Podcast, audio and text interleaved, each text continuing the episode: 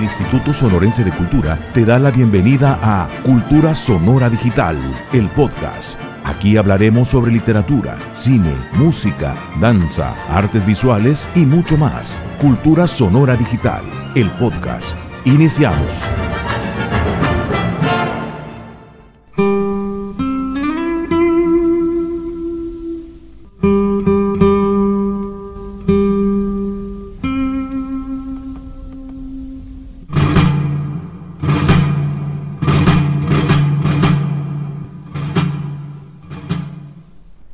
Álvaro Obregón, el general invencible. También conocido como el Manco de Celaya, Álvaro Obregón fue una figura clave en la época post-revolucionaria. Estuvo a punto de ser presidente por dos periodos y perdió una de sus manos en la batalla. Aquí te voy a contar todos los detalles del general invencible, el pacificador. No entendía razones andando en la borra. ¿Quién fue Álvaro Obregón? El general Álvaro Obregón Salido nació en la hacienda de Siquisiba en Navojoa, Sonora, y su trayectoria política y militar durante la revolución y después de esta, en los acontecimientos post-revolucionarios de las primeras dos décadas del siglo XX, fue por demás brillante y determinante. Sus orígenes modestos como un agricultor más de los campos sonorenses no eran presagio de una vida tan convulsa, inteligente, enérgica y determinante para la edificación del México que hoy en gran medida conocemos.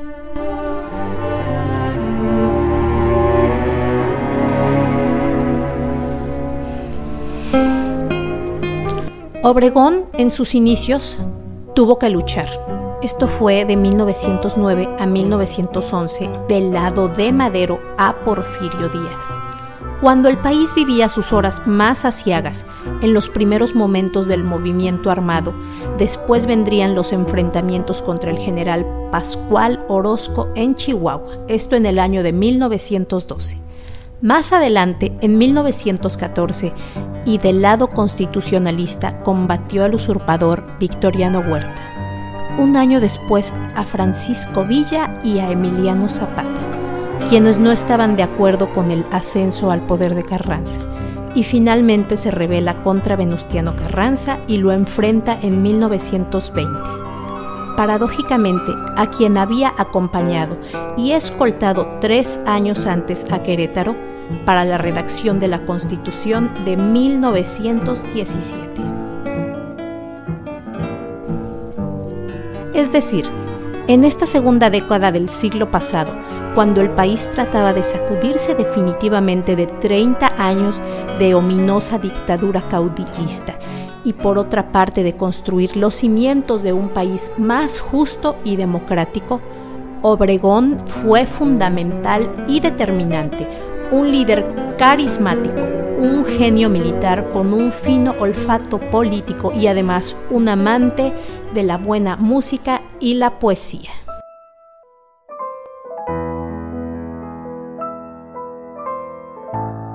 Vals Club Verde.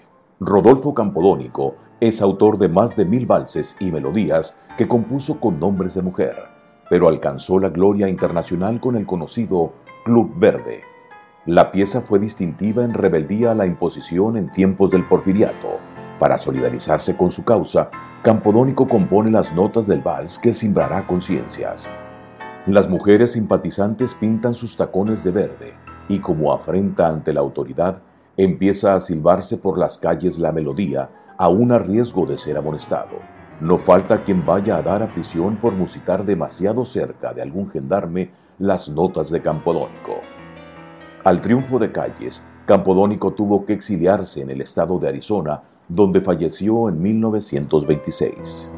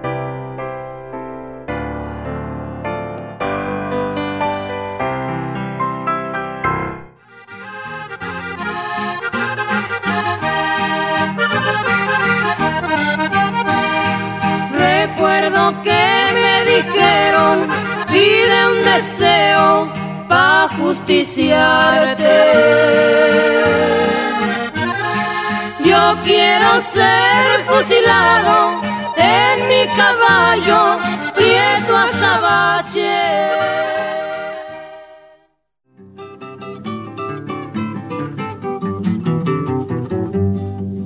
En lo alto de una abrupta serranía, acampado se encontraba un regimiento y una moza que valiente lo seguía, locamente enamorada del sargento.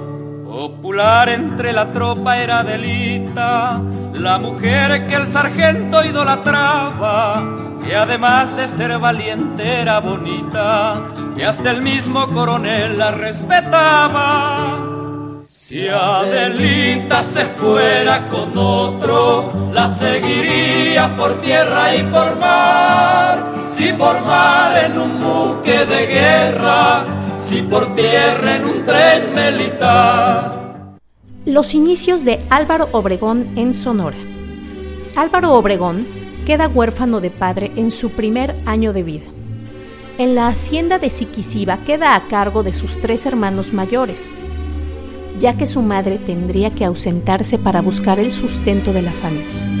En sus primeros años asiste a la escuela y a los 18 años trata de revivir la agricultura de la hacienda que está en horas bajas debido a las largas sequías. En 1906 decide emigrar a Guatabampo y compra la Quinta Chilla, donde se consagra a la agricultura, esta vez con mejor suerte. Este mismo año contrae matrimonio con la señora Refugio Urrea, con la que tiene dos hijos. Sin embargo, esta muere un año después. Habrían de pasar varios años para que se volviese a casar en 1916 con la señora María Tapia, con la que tendría siete hijos más. En varios momentos de su vida, Obregón regresa a su quinta y retoma sus labores como agricultor. En 1911, tras la caída de Porfirio Díaz, por ejemplo, o al terminar en 1912 su lucha contra Pascual Orozco, e incluso cuando finaliza sus labores como presidente del país en 1924.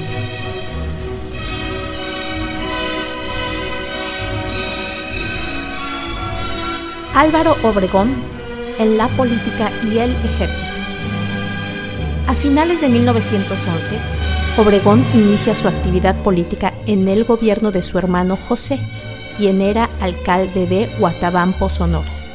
Desempeña entonces actividades administrativas. En 1912 se integra a la Brigada de Soldados de Benjamín Gil para luchar contra Pascual Orozco, quien se había rebelado contra Madero. Es aquí cuando conoce a Plutarco Elías Calles, quien sería un personaje de gran importancia en su vida y en su derrotero político. Un año después, como jefe militar de Hermosillo, inicia su lucha contra Victoriano Huerta en el norte del país, apoyando así a Carranza. Después de que Huerta destituyera y asesinara a Madero, con sus tropas Obregón entra finalmente a la Ciudad de México el 14 de agosto de 1914 y es condecorado días después por Carranza.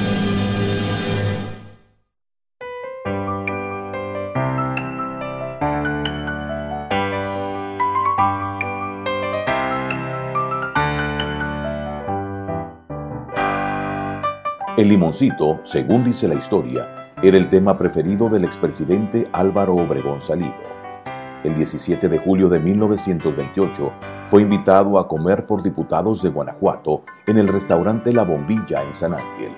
En medio del festín lo acribillaron mientras escuchaba la canción El Limoncito.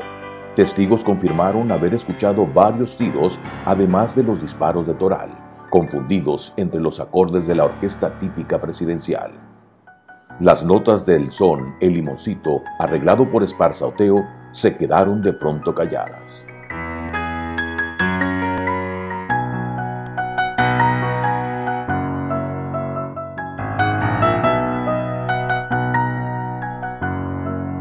En 1915 vendrían las batallas contra Pancho Villa, como la de Celaya, donde Obregón perdió su mano al estallarle una bomba a poca distancia. Se le conocería desde entonces como el Manco de Celaya. En 1919, en su quinta chilla, anuncia sus pretensiones de ser candidato a la presidencia del país. Acompañado de hombres que pertenecían a corrientes liberales, es entonces cuando pasa a formar parte del Partido Laboralista Mexicano para contender por la presidencia del país un año después.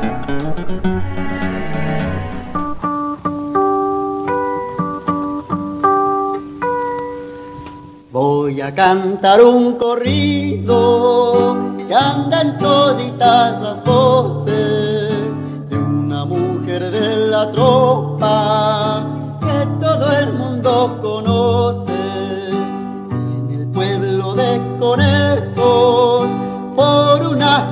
muy quieta, viene triste y derrotado el valiente Antonio Zeta. La cucaracha, la cucaracha, ya no puede caminar porque le falta, porque no tiene marihuana que fumar.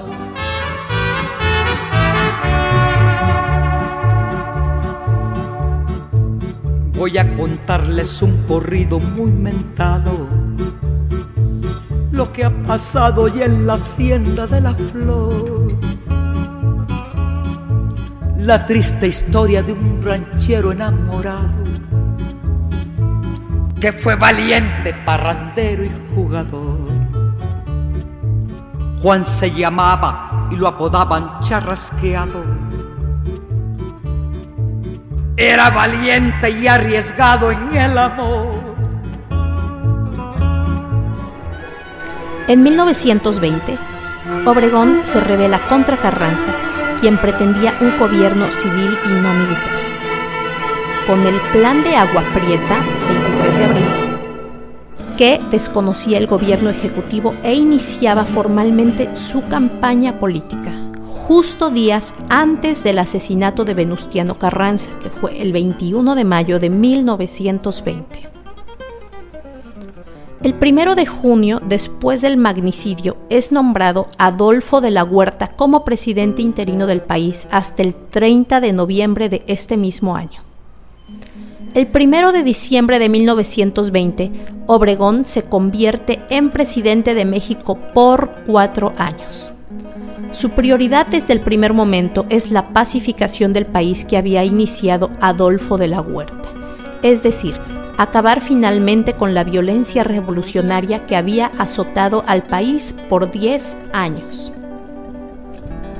Inicia también entonces el reparto agrario con la reforma agraria y en general la institucionalización de las conquistas sociales postuladas en la revolución. Apoya a organizaciones obreras como la CROM y la CGT.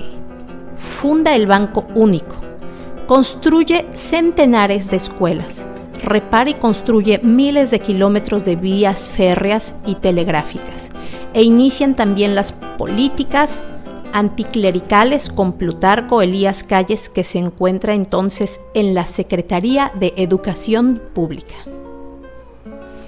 Es decir, Obregón es un presidente modernizador que pugna por un Estado laico y apoya la construcción de instituciones. Al final de su gobierno, en 1924, se desata la rebelión de la huertista por el intento de imposición de Elías Calles a la presidencia.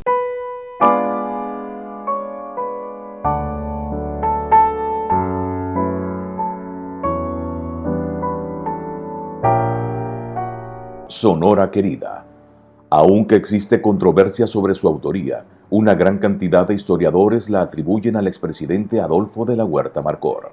Adolfo de la Huerta Marcor nació en Guaymas en 1881. Era un asiduo concurrente a las veladas y tertulias culturales que se organizaban en el puerto.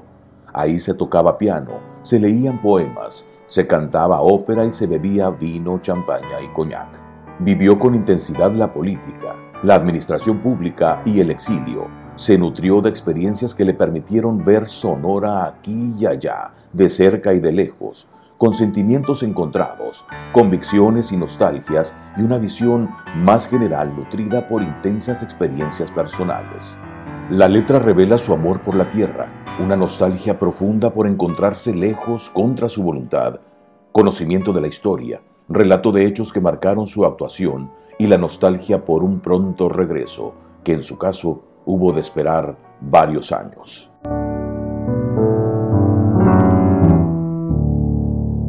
Después de los cuatro años de la presidencia de Obregón y la ascensión al poder por parte de Plutarco Elías Calles, 1924 a 1928, vendrían una serie de acontecimientos que marcarían sin duda el futuro del expresidente.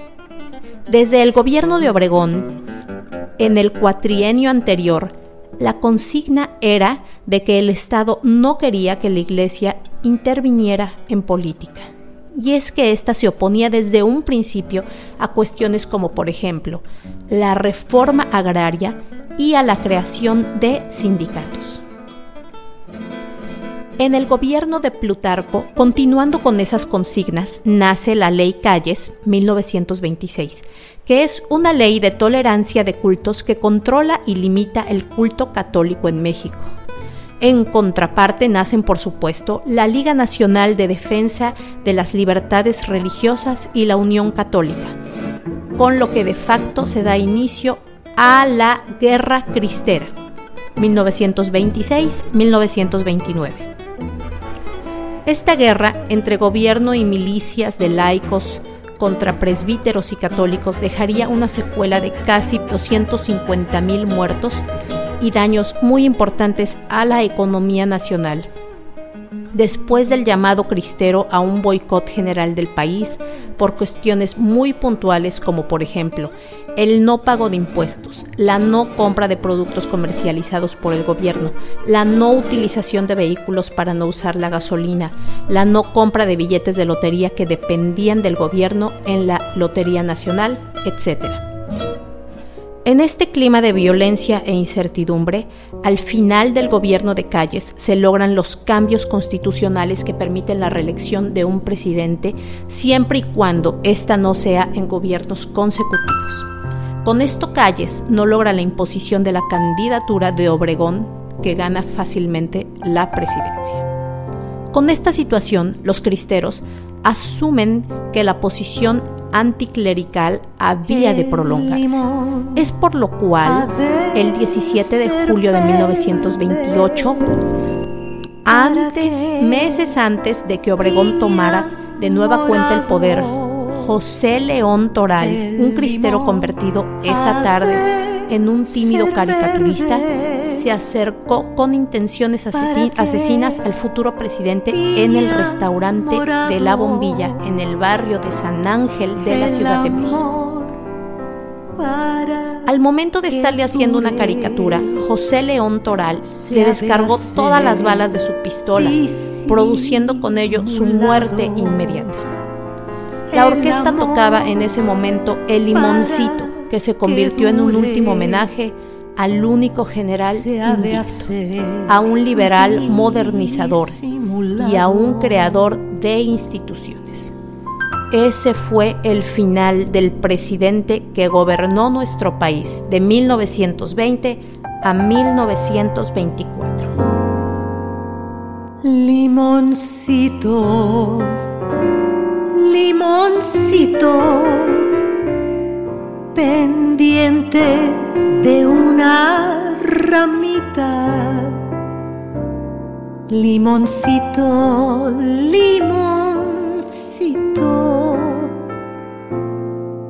pendiente de una ramita. Dame un abrazo apretado y un beso con tu boquita. Dame un abrazo apretado y un beso con tu boquita.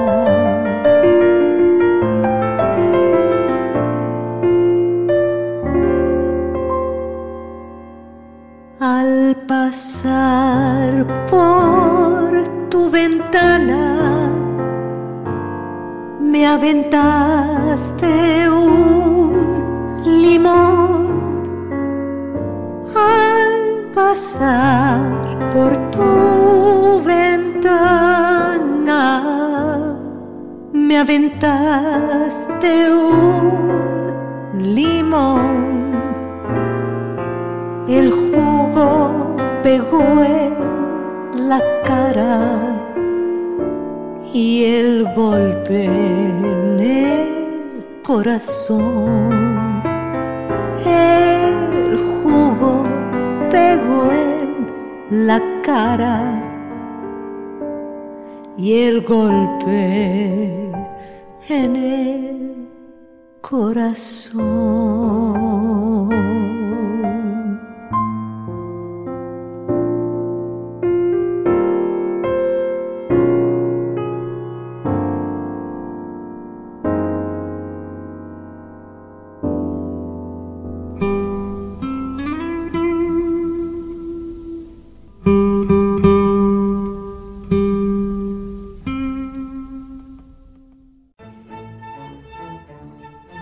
Cultura Sonora Digital, el podcast. Acompáñanos en el próximo encuentro con el arte y la cultura en Sonora. Cultura Sonora Digital, el podcast, una producción del Instituto Sonorense de Cultura.